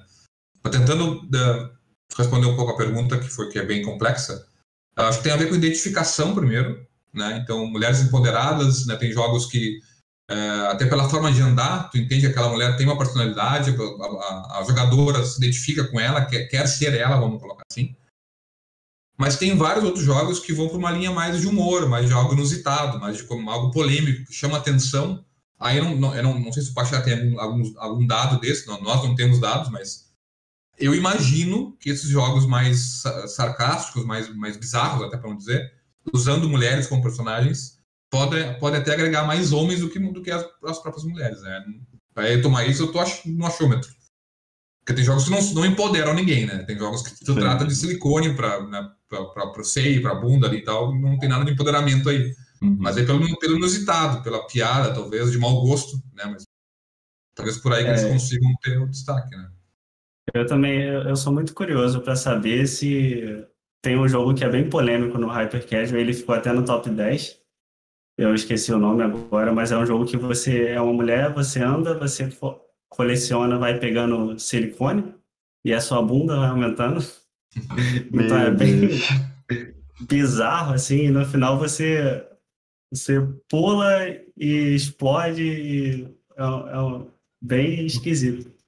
E eu não sei exatamente qual é o público disso, se é um público mais feminino ou se é um público mais masculino, porque ele brinca um pouco com com a sexualidade, entendeu? Sim, sim. Então, é eu sou bem curioso para né? entender. É, uma curiosidade que a gente tem mesmo.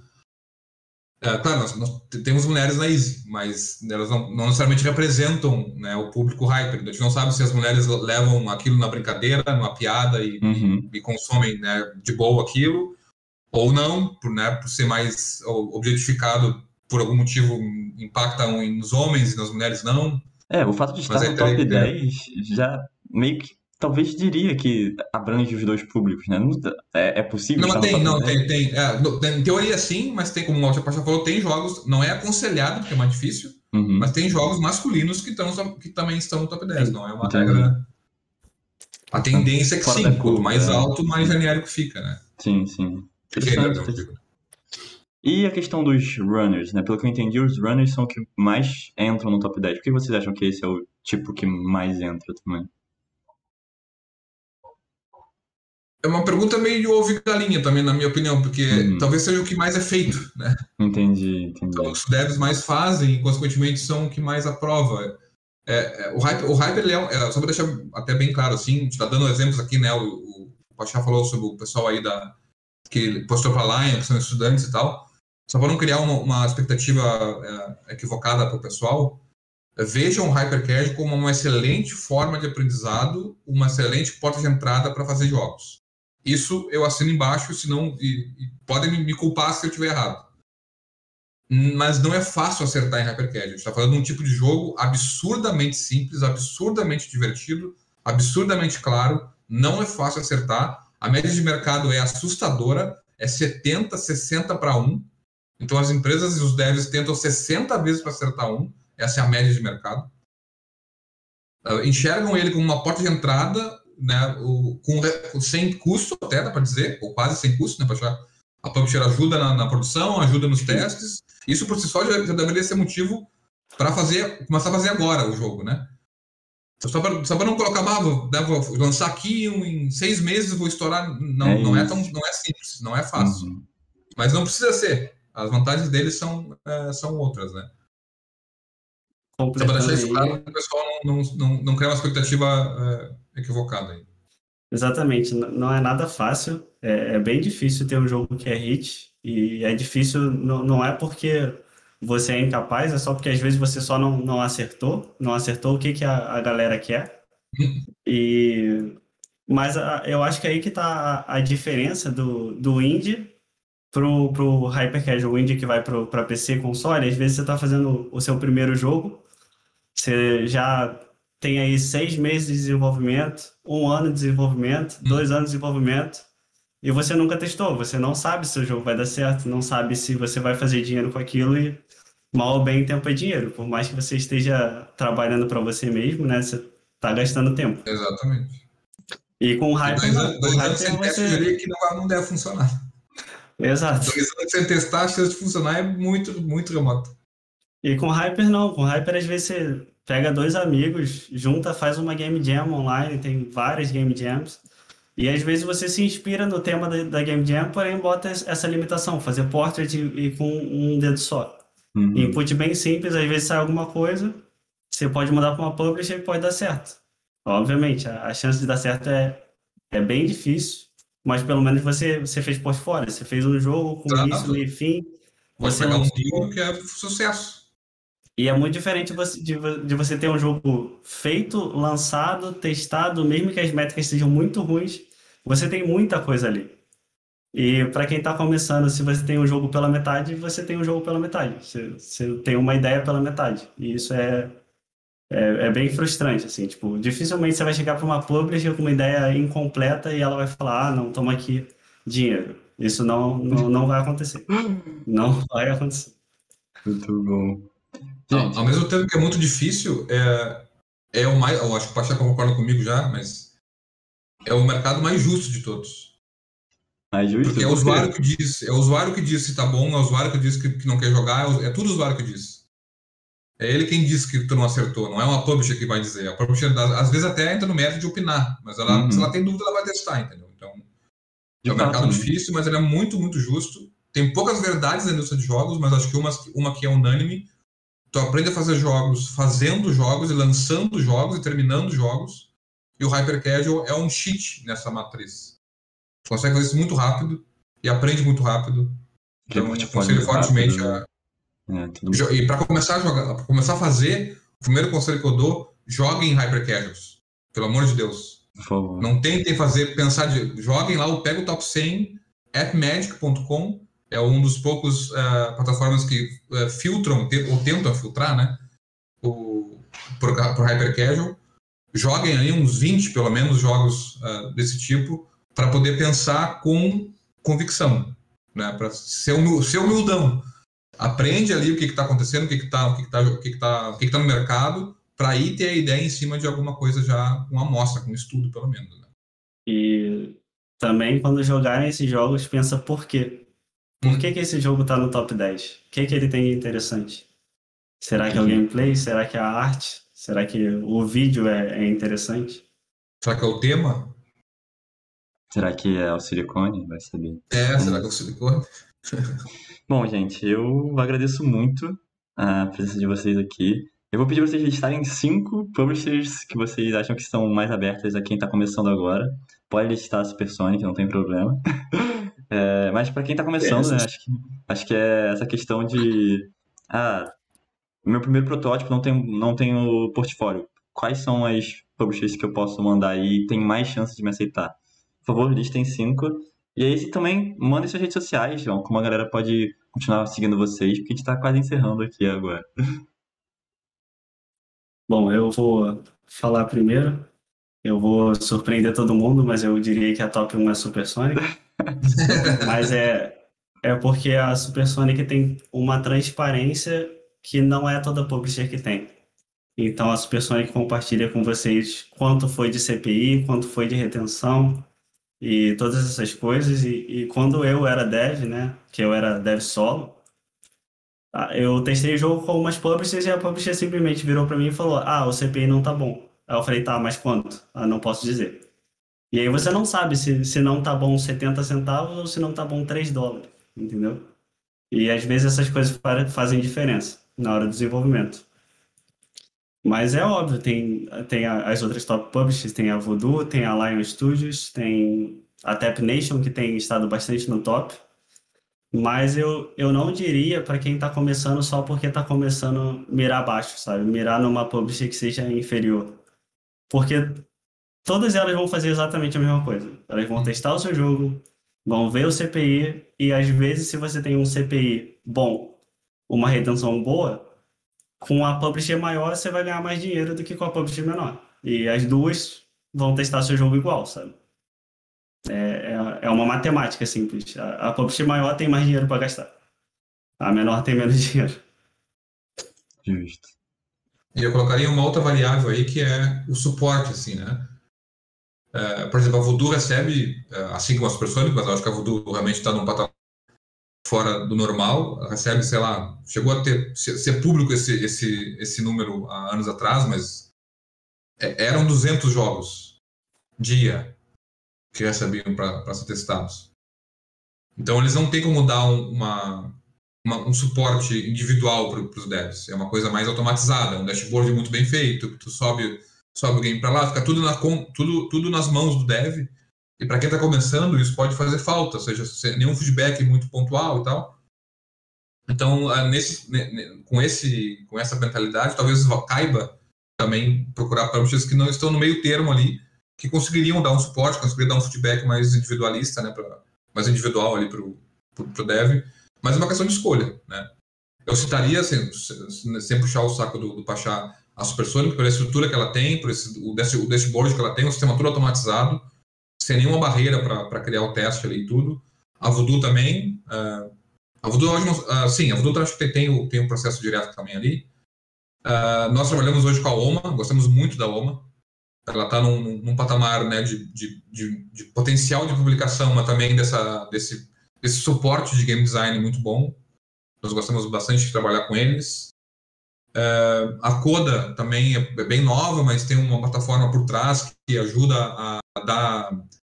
Seria a forma adequada e ética daquele, daquela, daquele exemplo que o Pachá deu do, do Story Glide. A Coda tem uma, um estudo né, de jogos testados por eles, inclusive. Eles fornecem isso para o desenvolvedor, como se fosse um tipo um dashboard de ideias, assim, que o dev pode ir lá e dizer, ó, oh, quero, quero fazer um jogo sobre esse tipo aqui. Ele, ele cancela, tranca aquela ideia lá, faz um, um protótipo e depois devolve, né? Tem, tem várias provas bem, algumas novas, como eu falei, interessantes, mas concordo com o que você falou, todas têm um botão ali de submeter o jogo. Então, é um pouco de, como eu falei, dá, estuda um pouquinho, né? Analisa ali, dá uma lida em cada uma, uh, procura, no, mesmo levando em conta a nossa opinião, procura no, no, top chart lá quais são as que mais funcionam, é um jeito bem fácil de ver, né? Quem é que aparece mais lá no top 50, por, por estarem lá são as melhores, consequentemente porque pagar pela, pelo teste, isso todas pagam, como eu falei, e deal não dá para conseguir de cara. Acho que nem, nem devem tentar. Façam um, dois, três, quatro jogos e aí sim entra no mérito de, de conquistar né, uma, um deal aí para receber, para prototipar. Justíssimo. E as redes de vocês? Como é que as pessoas podem continuar seguindo o que vocês falam, o que vocês fazem? Eu passei ali já o meu o, o site da Easy, que é o, uhum. nosso Central Hub ali, tudo, tem todos os links lá, e passei o meu e-mail também. Perfeito. Quem quiser entrar em contato direto. Achar? Eu não, eu não sei onde é que eu passo. Olha. Bom, mas é, meu nome é Vinícius Quachá. É bem, bem simples. Com acento no último final também aí. Mas o acento não faz diferença, mas é bom que muita gente fala Pacha, muita sempre gente. foi Pachá. e, mas é, é, só me procurar no LinkedIn, não, não tem outros Vinícius Pachá no mundo, sou, eu sou uma pessoa única ou no Facebook ou no Instagram, pode, pode me contactar por lá e mandar mensagem, principalmente no LinkedIn, se tiver, alguma dúvida, como funciona a Hyper, pode, pode perguntar. Não, eu estou sempre aí para responder, porque eu, eu, eu, eu gosto bastante de, de Hyper Casual pela simplicidade e o desafio de fazer algo simples e com profundidade. Perfeito. Gente, então muito obrigado por terem ficado aqui nesse talk comigo. Agradeço por ter estado o convite e por, pela conversa. Acho que valeu, valeu muito a pena. É isso.